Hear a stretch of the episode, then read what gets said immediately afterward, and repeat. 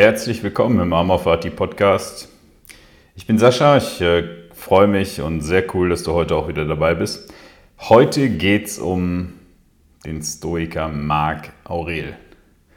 Der Typ, der ständig auf dem Pferd sitzt und da abgebildet wird. Ja, Marc Aurel sicherlich ein unfassbar bekannter Philosoph, wenn es um Stoizismus geht. Und äh, der heutige Podcast bezieht sich auf einen wunderbaren Artikel, den die Babs geschrieben hat auf Amor Fati. Der Artikel heißt Marc Aurel, Leben und Leitlinien eines kaiserlichen Philosophen.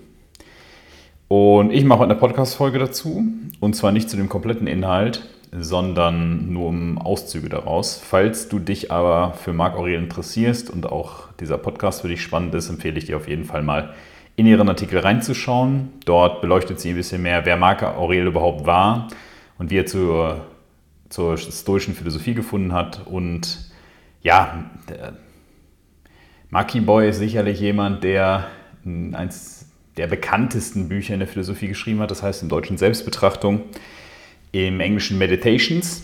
Hm, ja, weil der Gute da im Feldlager zwischen Krieg, Mord und Totschlag abgehangen hat und hat im Grunde seine reflektierenden Gedanken dort mehr oder weniger aufgeschrieben. Und um die Essenz dieses Hauptwerks von ihm geht es in Babettes Artikel auch. Und äh, was wir daraus lernen können, also für die heutige Zeit. Wie können wir im Zeitalter von Krieg und Pandemie und dem, was uns heute widerfährt, wie können wir da immer noch von Marc Aurel lernen? Und welche Parallelitäten gibt es dazwischen? Und im heutigen Podcast geht es um den Bereich, den ich noch ein bisschen ausschmücken möchte, und das ist, welche Gemeinsamkeiten hat überhaupt, haben überhaupt die philosophischen Kernpunkte von Marc Aurel mit Amor Fati, mit der Amor Fati-Philosophie. Ja, und äh, natürlich ein paar Lesetipps auch noch in dem Artikel von äh, Babette. Wir wollen uns also um diese Gemeinsamkeiten heute kümmern. Hm, historische Kernpunkte von Marc Aurel mit Amor Fati. Und vielleicht sagt jetzt die eine oder andere Hörerin oder der eine oder andere Hörer, das kenne ich ja schon, Sascha, alter Fuchs. Das hast du ja schon mal gemacht ähm, bei Seneca in dem Artikel, dann sage ich, das ist korrekt. Äh, genauso wird es heute auch wieder. Das heißt, wir schauen uns erstmal an, was sind denn überhaupt wichtige Überschneidungen oder wichtige Kernpunkte von Marc Aurels stoizistischer Philosophie, schwieriges Wort, und gucken uns dann die Überschneidung zu Amorfati an. Mhm. Sicherlich ein Kernpunkt, den Babette herausstellt und, und, über den wir heute auch sprechen, als erstes sprechen werden, ist ähm, äh, das Thema sich für andere Menschen einsetzen. Mhm ja, Marc Aurel als römischer Imperator hat da vor diversesten Aufgaben gestanden. Ähm, einerseits, dass er irgendwie das gar nicht so richtig werden wollte, also der Chef da von der ganzen Bude, und dann nicht so Bock drauf hatte, da den, äh, ja, ich sag mal, diesen, den, den, den Anführer zu machen, äh, aber es dann musste, weil er im Grunde dort hineingeboren oder in dieser Legacy dann der Nächste war. Und ähm, es war auch so, dass er sich ganz viel im Grunde eigentlich dadurch natürlich mit Volk und mit seinen Menschen und mit Kriegen und mit Pandemien und mit Rückschlägen und mit Krank und Totschlag und so auseinandersetzen musste. Also ein unfassbar toughes Leben, das der Gute hatte hm, und in unfassbar krasse Entscheidungen, die er treffen musste. Also er war selber auch total krank. Ähm, und ja, also man muss sich das so vorstellen im Wesentlichen, dass er im Grunde eigentlich in einem Feldlager gelebt hat, und da sind entweder die Leute an Krankheit weggestorben, die sind im Krieg umgekommen. Gleichzeitig war sehr große Erwartungshaltung und sehr großer Druck auf ihn. Und er war irgendwie in dieser, in dieser Legacy jemand, der jetzt äh, das Römische Reich sozusagen dort anführen, mehr oder weniger sollte, obwohl er da eigentlich gar keinen Bock drauf hatte. Ähm, zumindest gibt es ein paar äh, ja, Anekdoten in diese Richtung. Wir können ihn ja nicht mehr fragen.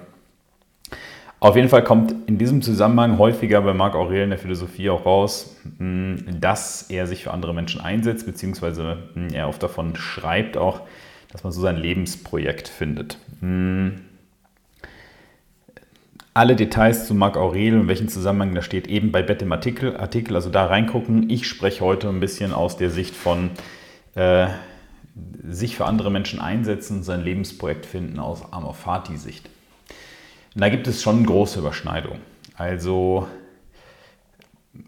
wenn man allein mal das Thema Lebensprojekt nimmt, aus einer philosophischen Sicht, dann ist es so, dass das extrem viel Sinn birgt. Also sein Lebensprojekt zu finden, auch wenn das nur zeitweise ist oder auch, ja, also Lebens, zeitweise im Sinne von ein paar Jahre oder auch für all die Lebenszeit, die uns noch bleibt, ist das sicherlich einer der unfassbar sinngebendsten Faktoren, die wir Menschen so haben. Und hm, ja, was nicht passieren sollte, denke ich, also wenn man ein stabiles Leben haben will, ein ja, stoisches Leben, also stabil stoisch, so wie der Marc ja dann auch war in seinem äh, Krieg- und Terrorfeld, äh, äh, hätte ich beinahe gesagt, ähm, Feldlager, äh, dann kann so ein Projekt, das man sich selber gibt, sehr viel Sinn entfachen. Und Sinn ist natürlich eine, aus einer philosophischen Sicht eine unfassbar wichtige Komponente. Gerade wenn es so um, warum stehe ich morgen auf und Lethargie und ich weiß nicht, warum ich überhaupt losgehen soll und was ich so machen soll und wofür bin ich überhaupt hier, dann ist so ein Lebensprojekt für sich herauszufinden, zu definieren, anzufangen, unfassbar sinnstiftend. Und Sinn ist eine essentielle Komponente, wenn es um gutes Leben geht. Also durch, den, durch das Handeln, durch ein Projekt umsetzen, kommt ganz viel Sinn ins Leben. Also es ist nicht so, dass quasi dieser Sinn sozusagen vom Himmel fällt, sondern er kommt durch dieses Projekt, das ist das Wichtige, äh, zu verstehen. Und Sinn birgt auch immer Sinn in Form von, warum soll ich das alles eigentlich hier machen? Ähm, ja, und Sinn ist sicherlich eine Komponente, wenn die der Mensch nicht hat, dann gehen wir, dann gehen wir kaputt. Also Sinn und Hoffnung, das sollte nach Möglichkeit immer gegeben sein. Also du kannst den Menschen die Hoffnung nicht wegnehmen und auch den Sinn im Leben nicht wegnehmen, wie auch immer dieser Sinn dann geartet ist. Äh, da müssen wir uns am Ende des Tages nicht wundern, wenn die Leute dann in lethargischen Ecke vegetieren oder sich sogar suizidieren. Hm, dann ist halt Leben vorbei. Das ist im Grunde eigentlich wie aktive Sterbehilfe oder wie eigentlich schon Toten und man wartet noch, bis man in eine Kiste kommt. Und ähm, deswegen ist Sinn und Hoffnung immer so wichtig. Und wenn das nicht mehr da ist, ist das natürlich hart. Und Lebenssinn kommt ganz oft aus Projekten. Bei mir zum Beispiel persönlich kommt Lebenssinn auch sehr viel aus der Arbeit ähm, rund um Amor Fati. Das ist jetzt nichts, was ich machen müsste. Das ist einfach nur auf was, auf was ich Bock habe. Und ähm, das kombiniert bei mir ein Lebensprojekt oder ein Projekt, was Sinn stiftet, wo ich meine Kompetenzen zum Beispiel bündeln kann, rausgeben kann und damit gleichzeitig, und das ist eben auch der, der zweite Aspekt dieses ersten Punktes, gleichzeitig auch für andere Menschen mich einsetze oder damit helfen kann. Das ist zumindest die Idee. Und das erscheint uns unfassbar sinnvoll. Ähm, ja, Beisp anderes Beispiel ist, also sicherlich sollten wir uns mal irgendwie überlegen, ob wir die 5 bis 12 Tonnen Plastik, die wir so als Menschheit im Jahr in, die Ozeane knallen, ob das eine gute Idee ist, das ist natürlich eine rhetorische Frage. Äh, aber es macht natürlich absolut Sinn, da irgendwie Menschen zu haben auf diesem Planeten, die das als ihr Projekt sehen und dem auch nachgehen und vielleicht noch mehr von Bakterien entwerfen, dieses Plastik im Meer zersetzen und so weiter. Äh, weil das natürlich nicht nur sinngebend ist, sondern auch natürlich noch erhaltend und auch für andere Menschen sozusagen, für die kommende Generation, ähm, man dieses Projekt einsetzen kann. Es macht also Sinn, so sein Projekt zu finden und ein Projekt zu haben, was vielleicht auch ein bisschen größer ist als man selber, wo es nicht nur um einen selbst geht, ähm, sondern wo man auch was Gutes weitergeben, was zurückgeben kann. Und was ich auf jeden Fall sagen kann, ist, wann immer ich bei mir selber oder auch äh, bei anderen Menschen, bei anderen Klienten, Klientinnen, äh, wenn da Lethargie da ist, Antriebslosigkeit, irgendwas, was man so Richtung ja, Depression, Burnout, sowas sehen könnte. Oder Richtung Unklarheit, also wenn die Angst da ist und man nicht so richtig weiß, wohin und dann ist das ganze Leben ist nicht so leicht, wie man sich das vorstellt, ist alles so stockig und so hakig und irgendwie so bäh, wo man so denkt, boah, komm, kann jetzt eigentlich auch weg, dann ist da oft ähm, auch kein Sinn drin. Also fehlende Klarheit kommt auch aus ganz oft deswegen, weil es eben kein Lebensprojekt zum Beispiel gibt, nichts, wofür sie bereit sind, sich morgens aufzuraffen, wo sie richtig Bock drauf haben, aus einer intrinsischen Motivation äh, etwas voranzutreiben. Und ja, wenn das da wäre, dann ähm, ja, sind wir meistens auch äh, anders drauf. Die ganze Energetik bei uns ist anders. Wir haben einen ganz anderen Drive. Sinnvoll ist an der Stelle natürlich auch zu erwähnen, dass so ein Lebensprojekt nach Möglichkeit auch uns als Person widerspiegeln soll. Also es macht jetzt keinen Sinn, loszurennen und zu sagen, ich meine jetzt ein Lebensprojekt mit Kunst, aber eigentlich habe ich kreativ gar nichts am Kopf und das widerspricht mir eigentlich auch. Das ist mir als Person, Person halt auch krass zuwider. Das macht natürlich keinen Sinn. Also so ein, so ein Lebensprojekt und sich auch für andere Menschen einsetzen, da gilt immer noch das Credo gemäß seiner Natur. Also ja, immer, das muss immer noch mit deinem Wesen übereinstimmen. Ja? Den tiefen Wesenskern von dir übereinstimmen, das macht schon Sinn. Ich zum Beispiel arbeite unfassbar gerne mit Menschen und das passt dann natürlich. Vielleicht gibt es aber Mensch, äh, Leute, die sitzen gerne am, äh, wenn ich zu diesem, zu diesem Plastikproblem im Ozean nochmal zurückkomme, vielleicht gibt es da Menschen, die äh, tüfteln unheimlich gerne mit was weiß ich, chemischen Verbindungen und sind irgendwo in einem Labor. Dann macht das auch Sinn. Also gemäß im Grunde der Natur geht damit einher. Und Lebensprojekt ist sehr, sehr wichtig. Hm. Ich würde mal behaupten, das ist jetzt mal so kühn in den Raum reingeschmissen, ähm, ich würde mal behaupten, dass die Menschen, die kein Lebensprojekt haben, beziehungsweise ja auch nicht andere, sich da auch nicht für andere Menschen einsetzen, etwas haben, was ein bisschen größer ist als sie selber, dass es bei denen auch immer mit Lebenssinn in dem Fall schwer ist. Hm, ja, Lebensprojekt kann aber zum Beispiel auch Familie sein. Kinder, die man großzieht. Das ist ein super Projekt. Also, ja, was Wundervolles. Ähm, das kann aber auch geschäftlich sein, das kann aber auch ganz viele verschiedene Sachen. Wichtig ist einfach nur zu verstehen, dass es sich lohnt, darum Gedanken zu machen und dass es sich lohnt, auf jeden Fall äh, da weiter zu forschen. Und falls du das nicht hast, falls du nicht direkt sagst, das ist mein Lebensprojekt oder das fühlt sich wie meins an, da habe ich innere Resonanz, also äh, da schwingt es in mir, das, das, das, das fühle ich, ja, dann solltest du auf jeden Fall weitersuchen. Lebensprojekt suchen, unfassbare Energiedriver. Da ganz, ganz wichtig. Im Übrigen, ähm, kleiner Exkurs an der Stelle, sind solche Sachen, die wir fühlen, also wo wir in eine innere Resonanz gehen. Mm, man spricht auch von einem, von einem somatischen Feedback, also unser Körper gibt uns quasi ein positiv somatisch gerichtetes Feedback. Normalerweise können wir, kennen wir Somatik oder Psychosomatik nur im negativen Bereich. Also die Idee von, oh, ich muss eine Prüfung schreiben, jetzt habe ich Magenschmerzen, so dieser Klassiker, oder ich kann nicht pennen. Und das gibt es aber auch positiv. Und diese positiven, dieses positive psychosomatische Feedback, das zu suchen, das ist ein unfassbar guter Indikator, äh, wenn, es, wenn es dann generell im Leben und natürlich auch, wenn es um so ein Projekt geht und auch dabei äh, anderen Menschen zu helfen. Und das ist, gibt unfassbaren Drive. Ja, und das ist, äh,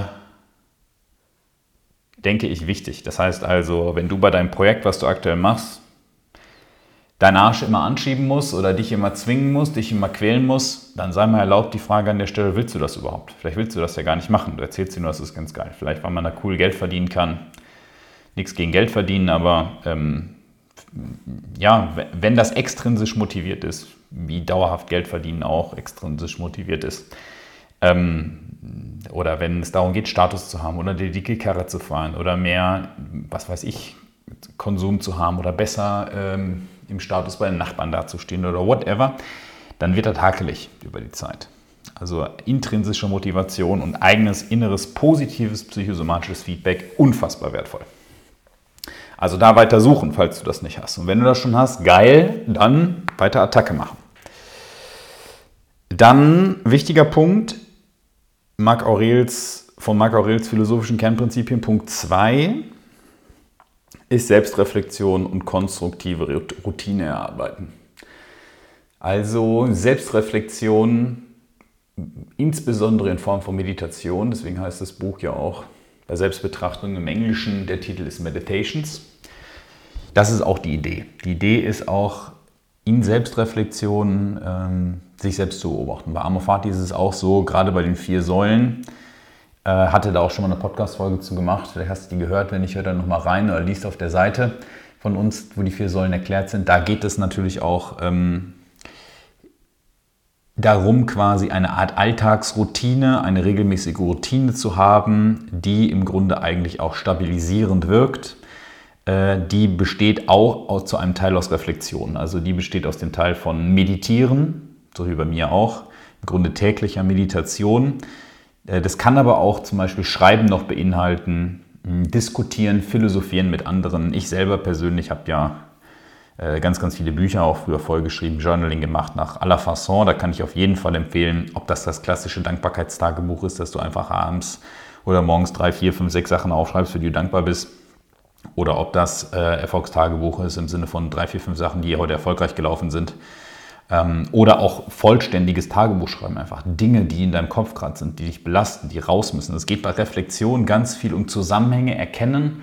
Und so ist meine Erfahrung vor allem jetzt über äh, all die Jahre, die ich jetzt mit Menschen zusammenarbeite, in verschiedensten Bereichen, geht es vor allem darum, dass diese Sachen überhaupt mal gedacht werden dürfen und mal rauskommen. Also es geht um diesen Prozess des Rausreflektierens, Rausschreibens. Also bei Selbstreflexion in Form von Journaling, was ich gerade anspreche, geht es ganz oft darum, dass die Dinge mal raus dürfen. Dafür müssen sie aber überhaupt erstmal ja, die Erlaubnis sozusagen haben, gedacht zu werden. Und wenn ich sie dann auf den Zettel bringe und aufschreibe, dann bedingt das natürlich auch noch, dass ich Worte dafür finden muss, dass ich die in einen Satzzusammenhang bringen muss. Und das alles sortiert meine Gedanken. Also der Prozess des Schreibens, wie auch der Prozess der Meditation, soll eigentlich ein katharsischer sein, also ein, ein, ein reinigender Prozess äh, und ein Prozess, der mehr Klarheit bringt. Hm, ich persönlich ja, ein Großteil der Artikel beispielsweise, die auf Amor Fati stehen, bei mir selber, sind auch nur äh, entstanden dadurch, dass ich für mich diese Themen, also erstmal hatte ich Bock zu schreiben, dann waren die Themen ähm, für mich wichtig oder präsent oder whatever und dann habe ich die runter und rausgeschrieben in einen, einen Zusammenhang und dieses Rausschreiben hat natürlich dazu, hat natürlich für mich oder mir dazu geholfen sozusagen, diesen ganzen, diesen ganzen Themenkomplex viel klarer zu bekommen. Und das ist eine, eine, ja, unfassbar, unfassbar wertvoll. Und Selbstreflexion in der Meditation oder auch beim Schreiben äh, ist natürlich auch wichtig, um ja im Grunde überhaupt mal Willen dazwischen zuzuschalten, um Änderungen einzuleiten. Also wenn du natürlich nicht über dich selbst reflektierst und du merkst jetzt nicht, das ist die, der 17. Mal, dass mir jetzt wieder irgendwie Thema A vor die Füße gefallen ist oder Problem B vor die Füße gefallen ist. Ja, du reflektierst ja nicht drüber und stellst halt gar nicht fest. Ist halt schon zum 17. Mal der Chef scheiße. Ähm, in der 17. Stelle komisch. Oder man kommt immer an den falschen Partner. Oder man hat immer zu wenig Geld am Ende des Monats. Oder whatever. Ich kenne das ja selber auch alles.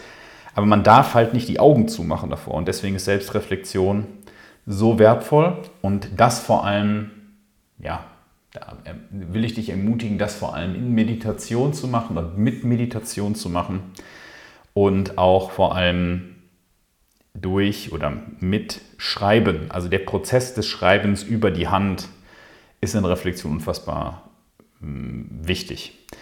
Ähm, dann habe ich vorhin auch gesagt, es geht hier bei diesen philosophischen Kernprinzipien auch darum, konstruktive Routinen zu etablieren. Das heißt also, es geht hier um eine Routine, das ist das Wort, also etwas regelmäßig zu tun, regelmäßig zu reflektieren, regelmäßig zu meditieren, idealerweise täglich.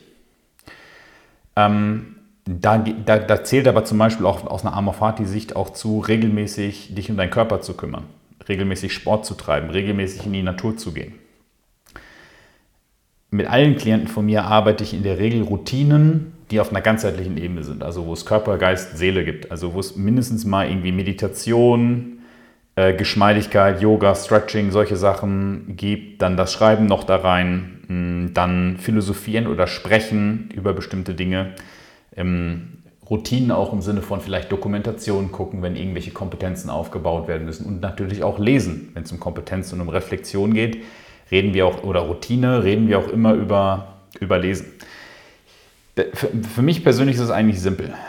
Äh, die Frage, die sich da eigentlich nur stellt, ist eigentlich, wie würde das dein Leben aussehen, wenn du regelmäßig meditierst, regelmäßig liest, wenn du regelmäßig philosophierst, wenn du regelmäßig Sport treibst, wenn du regelmäßig unverarbeitete Lebensmittel isst, wenn du regelmäßig raus in die Natur gehst, wenn du regelmäßig lachst, wenn du dich regelmäßig um deine Freundschaften kümmerst und so weiter und so weiter. Ich glaube, der Punkt ist klar.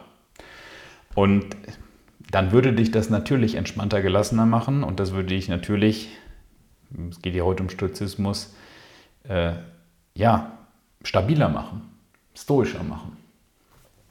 Also Selbstreflexion, Routinen, unfassbar wertvoll aus Marc Aurels Sicht, gerade weil das, ähm, das Buch von ihm ja auch Selbstbetrachtungen heißt. Dich selbst auch zu betrachten ist sehr, sehr wichtig. Und aus diesen Selbstbetrachtungen heraus Willen zwischenschalten, konstruktive Gewohnheiten schaffen, die dann auch wieder noch eine Stabilität zusätzlich füllen und dann idealerweise das auf, äh, ganz, auf einer ganzheitlichen Art, also auf eine, in Körper, Geist, Seele. Und natürlich, also was ich jetzt nicht erwähnt habe, das gehört eigentlich auch dazu, sind so Soziales, also mit Freunden, Freundschaften, Beziehungen und so weiter und auch im Finanziellen. Selbstreflexion auf all diesen Lebensbereichen, die dir im Grunde wichtig sind, dann die Frage zu stellen, okay, wo will ich hier überhaupt hin? Und in welche Richtung soll das überhaupt gehen? Und das ist vor allem eine Frage von Werte und von Sinn, was ich vorher besprochen habe. Und dann kann man eben, wenn man das, das, das kennt und das weiß, kann man eben sagen, ja, äh, habe ich jetzt darüber reflektiert. Eigentlich hätte ich das gerne lieber, dass es in eine andere Richtung geht und dann kann man sich dazwischen schalten. Schon ein wichtiger Punkt. Aber der mit Abstand wichtigste Punkt ist eigentlich, also hinsichtlich der Überschneidung von Marc Aurels philosophischen Kernprinzipien und den von Amor Fati.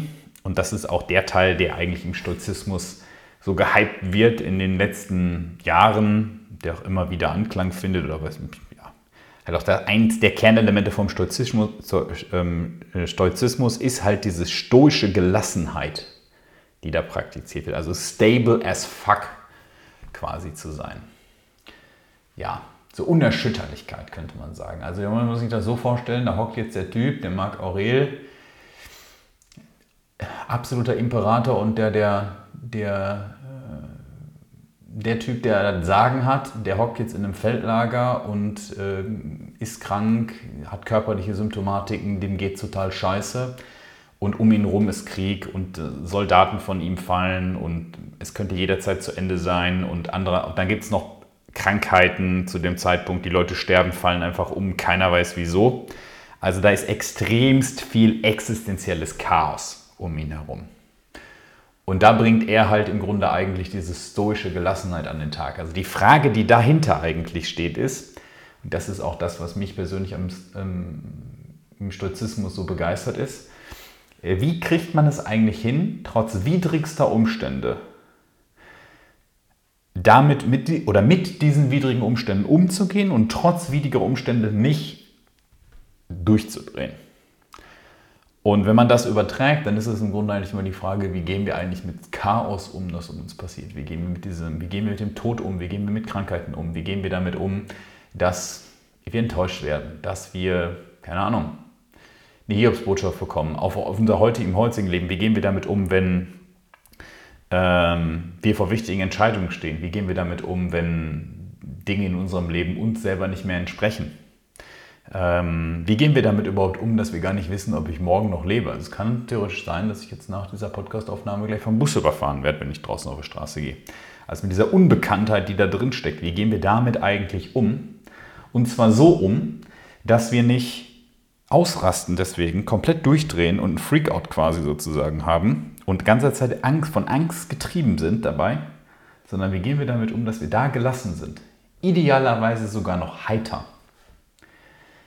Das ist, glaube ich, eine sehr wichtige philosophische Frage und da findet sich häufig der Stoizismus wieder. Die Idee ist natürlich auch da in dieser, in dem, ja, in dieser Stabilität, in diesem Stable as fuck ist natürlich auch die Idee, dass egal was im Umfeld passiert, du bist innerlich so klar, rein und stabil, wie ein Diamant rein ist, auf das Wesentliche runter ähm, gebrochen, dass nur noch das Wesentliche da und du bist innerlich so stabil, wie das Auge eines Hurrikans, das innen drin selber windstill ist und außenrum ist das Chaos. Oder wie der Fels in der Brandung. Das ist, glaube ich, das klassische Sprichwort, das wir benutzen. Also die, die, wenn die Wogen und das Wasser und die Wellen rund um dich toben, du bleibst halt trotzdem stabil da drin. Wie kriegt man das hin? Und da guckt man halt oft natürlich in Philosophie vor allem im Stoizismus, ähm, dass solche Sachen einen selber und seine Gemütsruhe und sein Seelenheil gar nicht beeinflussen. Auf der anderen Seite ist es deswegen natürlich so erstrebenswert, weil wir alle nur aus Mensch sind. so sage ich mal. Das heißt also, Emotionen gehören zum Menschsein natürlich auch dazu. Und ähm, wir sind keine Roboter oder Steine, die uns, die, wo wir absolute Kühle haben und irgendwie unser Herz rausgerissen oder so. Aber trotzdem sehen wir uns als Menschen eben mit dieser Vergänglichkeit und diesen chaotischen Dingen konfrontiert. Damals natürlich mehr als noch heute, aber wenn man das auf die heutige Zeit überträgt, haben wir auch äh, irgendwie Corona-Pandemie und äh, existenzielle, vielfach existenzielle Probleme, die daraus resultieren. Jobebene, finanziell, gesundheitlich, Menschen, die sterben, Vergänglichkeit, alles diese Themen sind präsenter wie nie zuvor. Über Krieg brauche ich gar nicht reden. Also ähm, das ist, glaube ich, völlig klar und obvious, ähm, dass all diese Dinge und diese Möglichkeiten, die uns, das Chaos, das uns einsaugt, die, die Möglichkeiten sozusagen dieser, dieser Unbekanntheit und in diesem Chaos zu kämpfen und unterzugehen, die sind halt präsent. Und die Idee ist jetzt dabei, in Anbetracht dessen, dass das immer noch so ist und wir das auch uns gewahr werden, dass das so ist, oder Marc Aurel, dass um ihn herum halt Krieg und Tod und, und Krankheit herrscht und er selber auch krank ist, wie kriegt man es dahin, denn noch ein gutes Leben zu führen?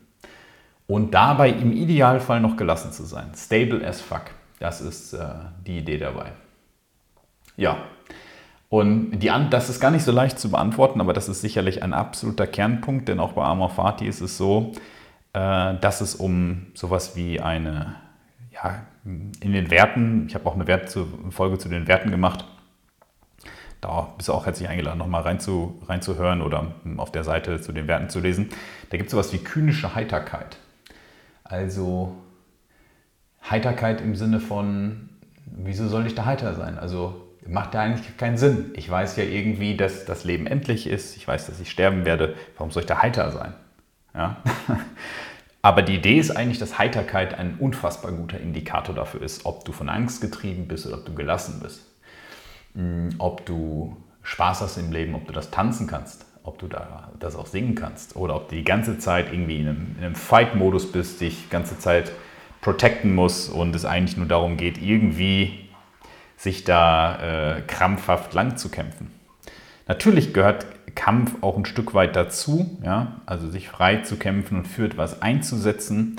Mir geht es an der Stelle aber einfach nur darum, dass Heiterkeit meines Erachtens nach in einem wesentlichen Zusammenhang steht mit, mit Gelassenheit.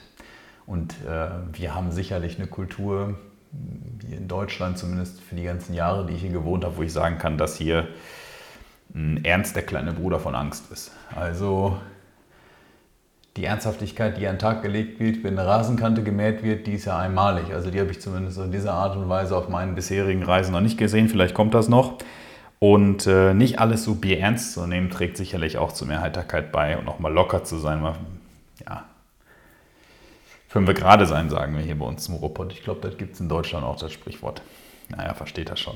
Also stable as fuck zu sein, hat viel mit dieser Heiterkeit und Gelassenheit zu tun. Jetzt können wir uns natürlich fragen, ja, wie können wir denn überhaupt heiter und gelassen werden? Klar, einerseits durch Philosophie. Das ist der, ähm, meines Erachtens nach, der Schlüssel, sich über die Sterblichkeit bewusst zu werden, sich gegen die Sterblichkeit nicht mehr zu wehren, zu verstehen, dass eigentlich hier dieses, dieses Leben gar keinen Sinn beinhält, auf einer, auf einer kosmischen Skala sozusagen. Und äh, ja, dass das eigentlich auch cool ist, dass es da dass man sich damit einfach anfreundet, dass man irgendwann stirbt und der Tod nichts Negatives ist. Es geht im Grunde hier aus einer philosophischen Sicht um die Überwindung des Todes oder die Angst vor dem Tod zu verlieren. Da machen wir nochmal eine andere Podcast-Folge zu. Das kriegen wir gar nicht alles reingequetscht, ist auch viel zu groß dafür, äh, das Thema. Und äh, durch Philosophie Angst vor dem Tod zu verlieren, würde sehr viel Gelassenheit mit sich bringen. Aber Gelassenheit und stable as fuck, pragmatisch betrachtet, bringt auch einfach Kompetenz mit sich. Also wenn ich weiß, dass ich Kompetenzen habe, wenn ich jetzt diesen Job beispielsweise verliere, einen anderen Job zu finden, dann würde mich das gar nicht mehr so attackieren. Wenn ich weiß, ich habe Fähigkeiten, ähm, andere Partnerin zu finden oder wenn die mich verlassen würde, dann würde ich natürlich nicht so klammern daran hängen zum Beispiel. Wenn ich wüsste, ich habe die Fähigkeit, ähm, Freundschaften aufzubauen, dann würde mich das vielleicht auch nicht so belasten, wenn nicht jede Freundschaft immer gepflegt und gehalten werden könnte über die Zeit. Ähm, wenn ich alleine sein könnte mit mir, zwei, drei, vier, fünf Wochen und ich wäre mit mir cool, Dann würde mich vielleicht das stabiler machen, wenn es darum geht, ähm, auch mal eine Zeit lang alleine zu leben oder alleine zu arbeiten oder allein zu reisen. Also Kompetenzen sind meines Erachtens nach unfassbar wertvoll dafür, wenn es um Gelassenheit geht. Und dazu zählen auch Erfahrungen. Also viele Menschen sind nicht gelassen, weil sie von der Angst natürlich dominiert werden in verschiedene Situationen, den Sprung nicht wagen, das weiß ich, den Job nicht wagen, aus der Beziehung nicht rausgehen, irgendetwas nicht umsetzen, weil es Angst gibt davor. Würden sie da aber mal reingehen, würden sie eigentlich erkennen, dass das alles gar nicht so dramatisch und ähm, problematisch war, sondern sie würden vielleicht die Erfahrung machen, ey, das war ganz geil, das habe ich jetzt gemacht und das ging dann doch ganz gut und dadurch kommt natürlich viel, Selbst, viel mehr Selbstvertrauen, Selbstbewusstsein, ja, Selbstwirksamkeit auch äh, lernt man dann, das kommt dazu. Und das führt dann letztendlich eigentlich dazu, dass man natürlich gelassener wird, wenn so eine Situation, eine ähnliche Situation wiederkommt. Aber weil man sich nicht traut, diesen ersten äh, Schritt zu machen, aus dem Schneckenhaus rauszugehen und sich solche riesige Angstvorstellungen macht, kann natürlich diese Gelassenheit auch nicht kommen. Also ist sicherlich auch ein ähm, ja, unfassbar großer Teil, also der zur Gelassenheit führt. Mhm. Anforderungen im Außen zu stellen und im Inneren zu stellen, die im Grunde bedingen, dass man Sicherheit aus sich heraus bekommt. Das ist das Entscheidende. Auch zum Beispiel bei mir. Das Leben ohne Wohnsitz, hm, denken immer alle, ja, das ist, äh, das ist immer die ganze Zeit oder all die Zeit, die ich das schon mache, ist das äh, furchtbar geil und ist es auch, will ich auch nicht tauschen, aber die Komponente, dass ich natürlich ständig mit mir selber konfrontiert bin und mit dem Leben auch Unbekannte in mein Leben ziehe und mögliches Chaos immer vor der Tür steht, führt dazu, dass ich auf ganz viele Situationen davon schon in meinem Leben reagieren musste und die mich natürlich dann viel gelassener machen, stabiler machen, die mir mehr Kompetenzen aneignen, aber es ist halt auch selbstkonfrontativ. Also wenn ich jetzt zum Beispiel losreise in ein Land, wo kein Mensch Deutsch versteht und ich muss, mich, muss auf Englisch sprechen, dann ist es, bin ich halt hart damit konfrontiert, kannst du Englisch oder nicht? Und wenn du dich mit denen nicht verständigen kannst, dann gibt es da kein Links und kein Rechts. Also wenn die vernünftig Englisch können und du halt nicht, dann geht das halt nicht. Aber du kannst natürlich auch das verbessern über die Zeit. Das Lernen. Du lernst zum ich habe zum Beispiel auch gelernt in der Zeit natürlich, ähm, wo ich viel alleine unterwegs war, zum Beispiel ähm, damit zurechtzukommen. Viele Menschen kommen immer und sagen, Sascha, was du da machst mit dem Rumreisen, das finde ich eigentlich auch ganz geil, aber alleine könnte ich das nicht. Ja, klar, das verstehe ich. Wenn man das aber nie macht und dann nie reingeht und das nie ausprobiert, dann wird das so auch nicht werden. Und deswegen ist das Reisen ganz viele Anforderungen an mich, an Wachstum, an Entwicklung kreieren, im Innen wie im Außen, also von äußeren Umständen, je nachdem, wo ich bin, wie auch im Innen, die wir sonst gar nicht kennen, weil wir normalerweise immer in dieser wohlwollenden, gewogenen Watte von Ordnung unterwegs sind. Ja, du weißt, wenn du morgens aufstehst, du weißt, wo dein Wecker steht, Du weißt, wie du in den Supermarkt gehst, was du da kaufen kannst. Ich war teilweise schon in Städten, da hätte ich 40 Minuten zum Supermarkt laufen müssen, weil in der Nähe einfach nichts war. Da merkt man natürlich, was man hier hat, gar keine Frage. Aber das führt natürlich dazu, dass man dann Lösungen dafür bereitstellt. All das führt natürlich zu einem Wachstum und ein persönliches Wachstum und sein, sein eigenes Potenzial zu verwirklichen, Kompetenzen aufzubauen, ähm, sich auch mal in ein kleineres Chaos oder Unbekanntheiten reinzustürzen, die zu mastern und sich selber damit zu challengen, das führt sicherlich meines Erachtens auch dazu, dass man einfach gelassener wird und entspannter wird. Ja. Aber Philosophie darf man da nicht vergessen. Vor allem das Thema Tod ist sicherlich eins der größten, die Vergänglichkeit. Äh, aber da zählt natürlich auch rein, ja, gibt es noch ungelebtes Leben bei dir? Also ganz viele Menschen wenn es vor allem um diese Frage geht, also pauschalisiert ganz viele Menschen, ich habe jetzt nicht mit allen Menschen gesprochen, aber du wirst verstehen, was ich meine. Ähm, die, die Idee ist ja eigentlich, am, am Ende des Lebens äh, selber sich auf seinem Totenbett anzugucken und zu sagen, das war geil, will ich nochmal so.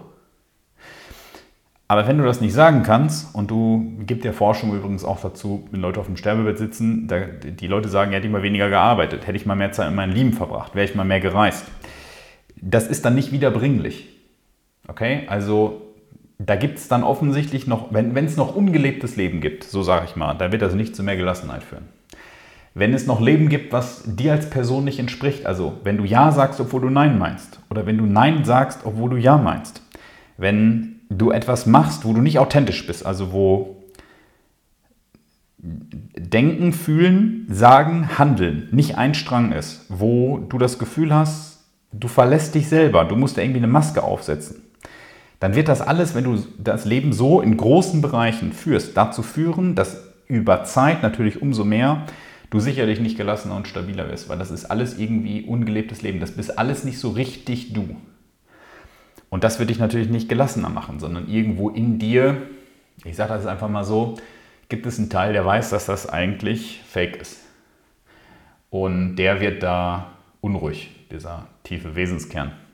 Und dann ist Gelassenheit nicht möglich. Also Gelassenheit ist, und stable as fuck zu sein, basiert meiner Meinung nach zu einem Großteil auch darauf, dass du gemäß deines Charakters und deiner Natur lebst und das auch für dich klärst und dann dort Kompetenzen dir aneignest, die dann einsetzt in Form eines Lebensprojekts, die dann einsetzt für andere Menschen. In dem Prozess ist natürlich konstruktive Routine wichtig, in dem Prozess ist Selbstreflexion wichtig, in Form von Schreiben, in Form von Meditieren und natürlich auch ja, sowas einfach wie eine geile Gemeinschaft mit Leuten, Philosophien, philosophieren und sich diesen Lebensfragen stellen. Denn eigentlich sind wir hier bei diesen lebensbildenden, existenziell philosophischen Fragen. Warum stehe ich morgen auf? Äh, was für mich der Sinn des Lebens? Ähm, ja, was ist mir wichtig? Was will ich? Wer bin ich? Das sind so die Fragen. Also es referenziert eigentlich diese stoische Gelassenheit, die im Grunde eigentlich dieses stable as fuck sein, referenziert ganz stark immer in auf diese existenziell philosophischen Fragen hinaus und darauf hinaus, ob man die Eier hat, wir brauchen mehr Eier, hat Oliver Kahn mal gesagt in einem Interview, ähm, ob man den Mut aufbringt, sozusagen auch mal aus dem Schneckenhaus raus und da reinzugehen. Den Willen, das überhaupt verändern zu wollen, dann den Mut, da rauszugehen. Und warum ist das so schwierig? Naja, das ist relativ simpel, warum das so schwierig ist, weil du, du gehst ja jetzt los in ein mögliches Chaos, also wie bei König der Löwen, wenn äh, der, der kleine Löwe Simba heißt er, glaube ich, ich habe es mit dem Namen nicht so, wenn dem quasi gesagt wird, so hier, das ist ein Königreich, überall da, wo die Sonne scheint. Und dann geht er dahinter in den, in den dunklen Wald, wo es im Grunde eigentlich nur Schatten gibt und die Hyänen wohnen da. Dann ist das metaphorisch betrachtet genialst gemacht natürlich von Disney, ähm, die Idee, dass er ins Chaos geht. Und Im Chaos gibt es aber immer die reale Chance, unterzugehen. Das geht mit dem Chaos einher. Ja, also ohne Angst gibt es gar keinen Kampf. Das heißt also, es muss das tatsächlich geben, um sich darüber, quasi darüber hinaus zu wachsen und davon frei zu machen. Und dann wird sich dein Leben, obwohl es am Anfang durchs Chaos gegangen ist, obwohl es die Möglichkeit gegeben hätte, unterzugehen dabei, wirst du daraus erwachsen und über den Ausgangspunkt hinaus wachsen und im Grunde dort sich auf einem neuen höheren Niveau äh, wird sich dein Leben dann stabilisieren. Und das ist ähm, extrem wichtig, geht meines Erachtens nach aber in der, in der, in der stoischen, ähm, in der Idee von Stoizismus ist so geil, ähm, meines Erachtens nach häufig unter. Der Unterschied dabei ist einfach nur, dass du willentlich mit offenen Armen, quasi Anführungsstrichen verletzbar, mit einem Grinsen in die Kreissäge rennst, also sozusagen in das Chaos reingehst und sagst, da will ich rein. Das ist der psychologisch wichtige Unterschied in meinen Augen. Also du weißt, dass das nach hinten losgehen kann, aber du hast dich aktiv dafür entschieden, das so zu machen. Und dann gehst du da los. Du gehst jetzt quasi in den Wald und suchst den Drachen, um den umzubringen. Und es gibt auch immer die reale Chance, dass man dabei untergeht. Gibt es die nicht, kann da keine große Veränderung raus resultieren. Und das macht Angst, weil das eine Unbekannte ist, weil es die Anforderung ist an sich selber, an sein Leben, an seine Kompetenzen, an was passiert da. Wenn ich niedergeschlagen werde, kann ich wieder aufstehen. Es ist die Frage an den eigenen realen Wesenskern. Da wird entschieden in solchen Situationen, naja, wer du wirklich bist, wie dein Charakter tatsächlich ist in solchen Situationen. Das sind häufig natürlich auch extremere Situationen.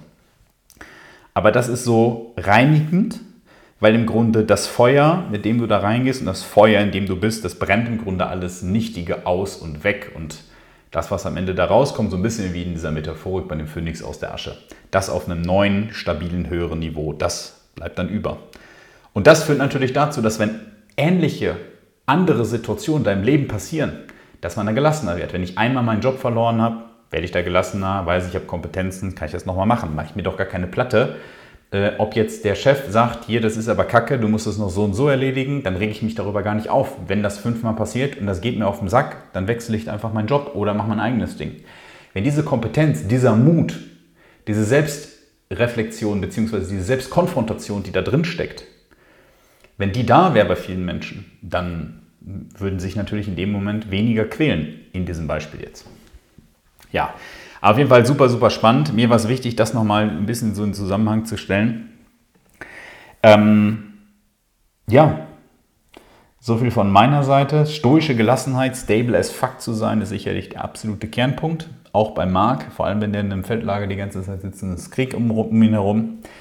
Ähm, mir hat es extrem viel Spaß gemacht heute wieder, auch über diese Sachen zu sprechen. Manchmal gar nicht so leicht, das irgendwie in so in 30, 40 Minuten reinzubekommen, weil in meinem Kopf das immer alles so im Zusammenhang steht.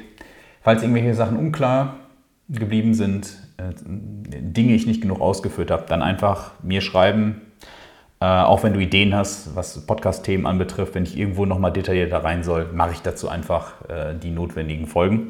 Und dann freue ich mich, wenn ich davon die höre, wenn es auf deiner Seite da was gibt. Das war's von mir heute zu diesem wunderbaren Artikel von der WAPS und äh, zum Thema Marc Aurel, Leben und Leitlinien eines kaiserlichen Philosophen. Ich freue mich, dass du dabei bist und äh, hoffe, dass du auch nächste Mal wieder reinschaltest, wenn wir hier bei Amorfati wieder mit einer neuen Folge dabei sind. Ich wünsche dir einen super geilen Tag. Amorfati, dein Sascha.